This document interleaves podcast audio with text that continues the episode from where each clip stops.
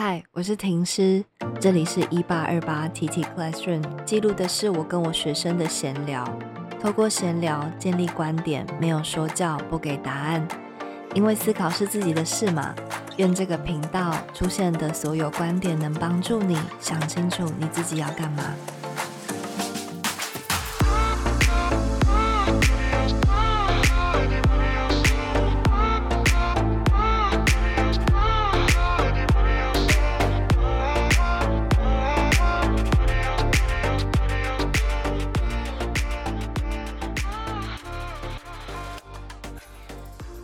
嗯，这是第五集。这一集我们要来谈骚扰。我不太喜欢跟风，除非我找到我能够阐述的角度，而我找到了，所以我们这一集要来谈 Me Too 性骚扰。这个议题需要比较小心，所以我在写稿上花了嗯比较多的时间。很抱歉让大家久等了。在一连串 Me Too 事件爆发之前。我正在看一本书，是由丽莎达摩尔博士写的《我们的女儿怎么了》。它是一本在谈青少女为什么会产生焦虑的原因。本来我也打算做一个纯粹在谈焦虑的主题，但随着 Me Too 的事件越演越烈，我发现这本书的几个章节非常能够回应这个议题，所以我在调整好几次节目的方向之后，比较晚上架了这一集。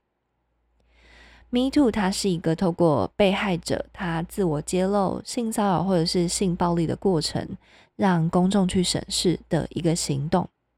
这个行动会有这么高的讨论度，我想除了加害人是有名的人之外，更是由于每一个事件其实都有一个模糊地带，这个模糊地带也因此带出了不同的声音。比方说，有人会说，嗯，受害者很勇敢，也有人会说。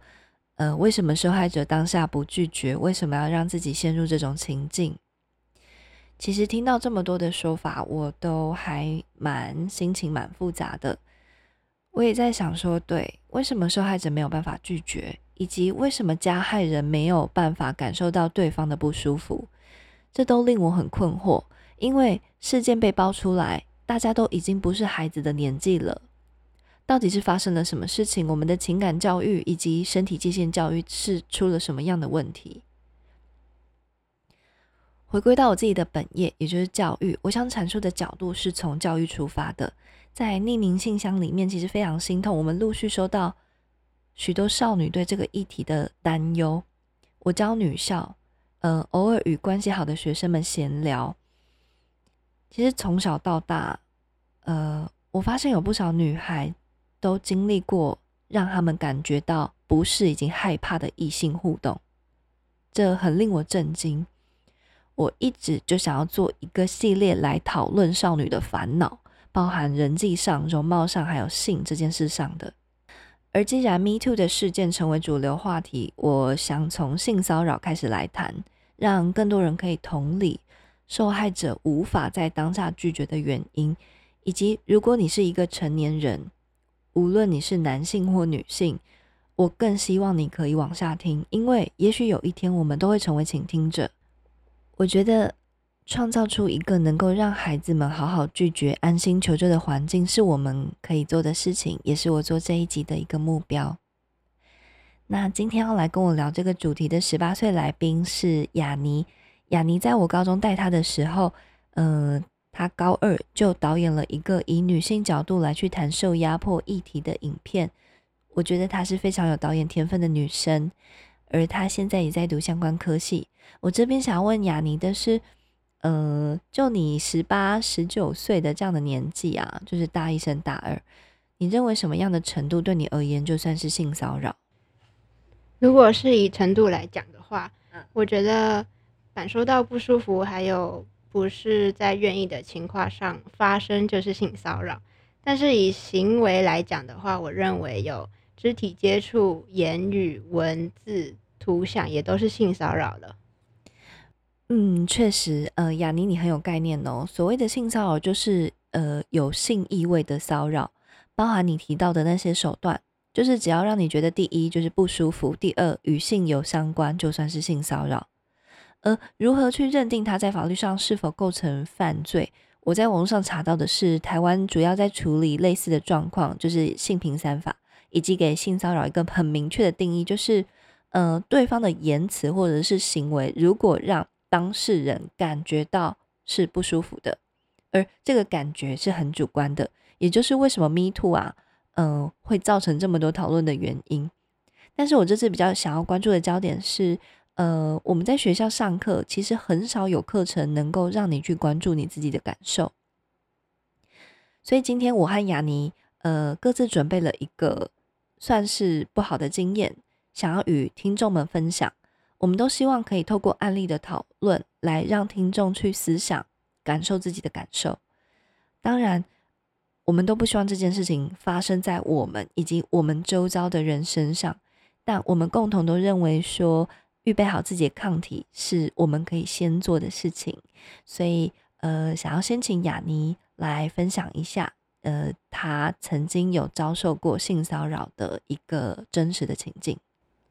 当时的情况其实是这样的，那时候是呃在国小的时候，然后我在跟我的男生同学我们在玩单杠，时间是中午的吃饭时间，所以那边都没有人，然后我们玩到一半的时候。发现外面其实站了一个奇怪的叔叔，然后他就是一直在看着我们玩到一半的时候叫我们，然后其实那时候我跟我的同学就已经很害怕了。嗯，叔叔那时候叫我们过去的时候，就想要博取我们的信任，他就说：“你们在学校有没有被学长姐欺负啊？或是有没有被霸凌啊？然后被欺负都要跟他讲，就是一直在重复类似的这样的话，然后来得到我朋友跟我的信任。”然后接下来那个叔叔就叫我朋友先去旁边自己玩，我朋友还真的自己跑到旁边，然后丢下我一个人。那时候旁边就有那个草丛，然后结果叔叔就直接把我抱上去，然后他确认四下都没有人的时候，他就把我的裤子给拉开。我说不要，我也有推开，但是事情还是发生了。我没有听话吗？我有穿的很暴露吗？都没有，但。其实生气的不只是这样，是校方处理的态度也根本没有在解决我的事情。在我之后国中回想起这件事情的时候，才发现校方一点作为都没有。当初决定谈公开这件事情的时候，庭师也怕我会造成二度伤害，但其实当时真的太小了，没有造成什么阴影还是什么的。当时是什么都不懂，什么都不了解，只是后来才意识到说校方处理的问题的态度。都没有任何改变，甚至是宣导。提起这件事情的时候，我也有想到一部韩国事件——赵斗赵斗淳事件，也有翻拍成电影。他在两千零八年的时候性侵害了一个嗯八岁的女孩，但他说他自己喝醉不记得，而且当时韩国法律最高也只有判十五年，他只被判了十二年而已。嗯，这些叔叔都有病哈。好，谢谢永晴。呃，我不知道你说完当下的感受是什么，但是我觉得无论是几岁经历这样的事情都是可怕的。我想这个分享会让许多大人反省自己。学校的没有作为这件事情，很令我心疼你，因为那么小，在一个孩子长出自我的过程里面，如果他接收到的讯息是。大人没有要处理，而且想要息事宁人，可能在大人的视角里面是省了一个麻烦，但是恐怖的来了，孩子会学到一件事，就是自己是活该被这样对待的，因为我们人都是透过外界的反应来确定自己是谁的。我觉得这才是我觉得最严重的。另一方面，我想，就像大部分的人第一次碰到性骚扰，不知道该怎么办一样。大部分的倾听者，特别是家长与师长，也都可能是第一次处理。有时很焦虑之下，就会忍不住说出那句禁忌之语，就是“你为什么要让自己陷入危险？”开始先检讨孩子。其实我也不保证我自己会不会也是这个死样子，但是雅尼的分享提醒我，这句话有多么伤害一个孩子。我听得出来这件事情。学校的没有作为才是最令人失望的，嗯，因为这完全在表达一种都是你的错，但是其实这不是学校或者是我们任何一个人的本意。这让我意识到，好像我们大部分的人是并不具备可以处理这样子状况的能力的，也就是我想要做这一集的一个主要的目标。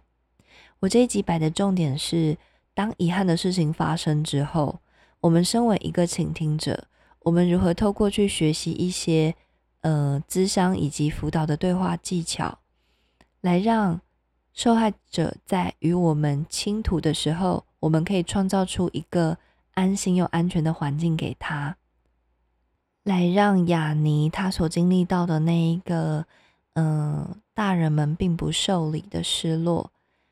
的这个二度伤害，可以让它消失不见。这让我想要分享《我们的女儿怎么了》这一本书。作者他是一位在美国女校工作的咨商师，他给出了一个说法。这个说法，我想要提供给有机会成为倾听者的你。可能你是爸爸妈妈，或者是你是老师，或者你是一个哥哥姐姐，或者是你平时就是一个可靠的朋友，很多人都会跟你讲心事。这个情境就是，当有人正在告诉你他被性骚扰的经历时，你可以如何接住他？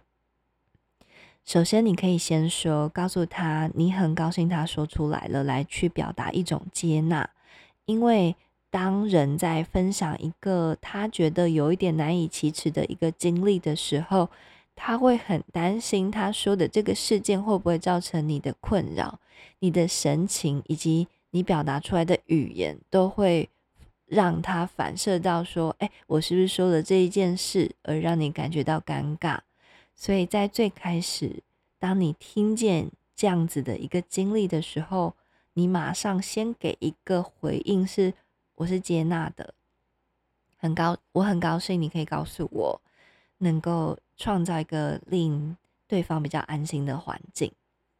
再来是呃。你可以表达说，你随时准备好要帮助他解决那些让他困扰的事情，来去展现出一种积极。那如果他开始闭口不谈，或者是有一点犹豫的时候，嗯，你可以再进一步的向他保证，说如果这件事情他需要你的协助，你永远不会让他觉得是自己有错，给他一个。保证的概念，你可以这样子说：，嗯，你知道性骚扰的受害者不是检讨的重点，加害者才是。当当然，你可以翻译成你们平时对话的一个语境，才不会显得有点突兀。比方说，如果是我，我可能会说：，嗯，无论如何，该被检讨的是那个变态，而不是你。而我觉得很关键的是，书中他其实也有提到，就是有时候性骚扰事件会存在着一些灰色地带的部分，这个灰色地带是让人最难以启齿的一个主要原因。也许你可以说，嗯，你明白某些事情存在着灰色地带，但这都不表示任何人有资格表现粗鲁或是无理，也就是。当你感觉到对方在担心他的事件有一些模糊地带，他害怕你责备他的时候，你可以给他一个安心的感觉，就是告诉他你明白灰色地带这件事情。但是这两件事要切开来看，即使你当天真的穿得很暴露好了，但是那个人仍然没有资格对你做出无理的行为。这是看完这本书我整理出的精华。那当然，嗯，如果你有兴趣的话，无论你是呃为人父母或是教育工作者都好，我非常推荐这一本书。它里面有更多的情境可以帮助你参考。你可以参考就是博士他提出来的一些智商的技巧以及对话的方式，再翻译成你自己的语境。我我认为，呃，我们大人要呃多做一点点的练习。当我们在呃面对孩子们向我们倾诉的时候，我们可以是更淡定的，我们是可以创造出那样的安心感给孩子的。因为我们没有办法保证变态就像天灾一样，不知道何时会降临。我们没办法保证说我们的孩子，我们爱的人，他永远不会遭受到这一些事情。虽然这样子的做法是比较被动性的，可是我认为这也是我目前想到唯一我可以努力去做到的，就是，嗯，如果我的学生真的有这样子的一个事件发生的时候，我可以让他感觉到，在我这边他会得到一股安心，并且他不会觉得自己是有问题的。这也真的很谢谢雅尼愿意，呃，分享他的经历，来让我们知道。一个学校的不作为会造成多大的伤害，然后重新去思考，那现在的我是大人了，那我可以怎么做？性骚扰是一个不分性别、不分性向的一个难题，我觉得愿意说出来是一个不再觉得自己羞耻的信号。我想做的就是，我想让你知道，发生了，说出来也会是安全的。这个世界上有坏的大人，但也有好的，以及也有像我这样不好不坏，但是努力想要变好的。我跟多数人一样，偶尔会苟且，利用我们自己的权利、能力与智慧，拿来成为自己的方便，忘记成为孩子们的保护。希望今后的日子，透过这一集，我可以提醒我自己，要对得起每一份尊敬。我是婷师，我们下课。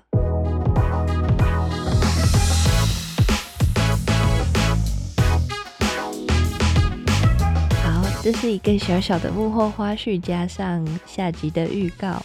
嗯，性骚扰我总共会做两集，第一集摆放的重点就是比较严肃一点啦。我觉得严肃的态度来讨论 Me Too 这个议题还是应该的。嗯。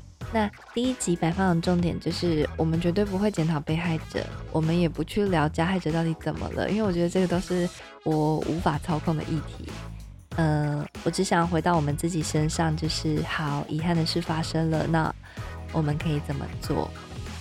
那下一集会稍微轻松一点啦，我会拿我自己的一个约会的例子当做是案例，然后透过剧情的延伸。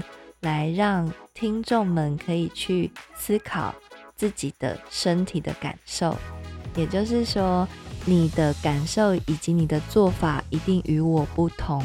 但是我觉得多加的去练习探索自己的感觉会是非常关键的。无论这个感觉你是喜欢或者是不喜欢，你必须先知道，你才有办法相对应的去做出一些动作来去。回应，我觉得这会是下一集的我摆放的重点。那如果你不嫌弃这个音乐非常的洗脑的话，就让我们把这个歌听完。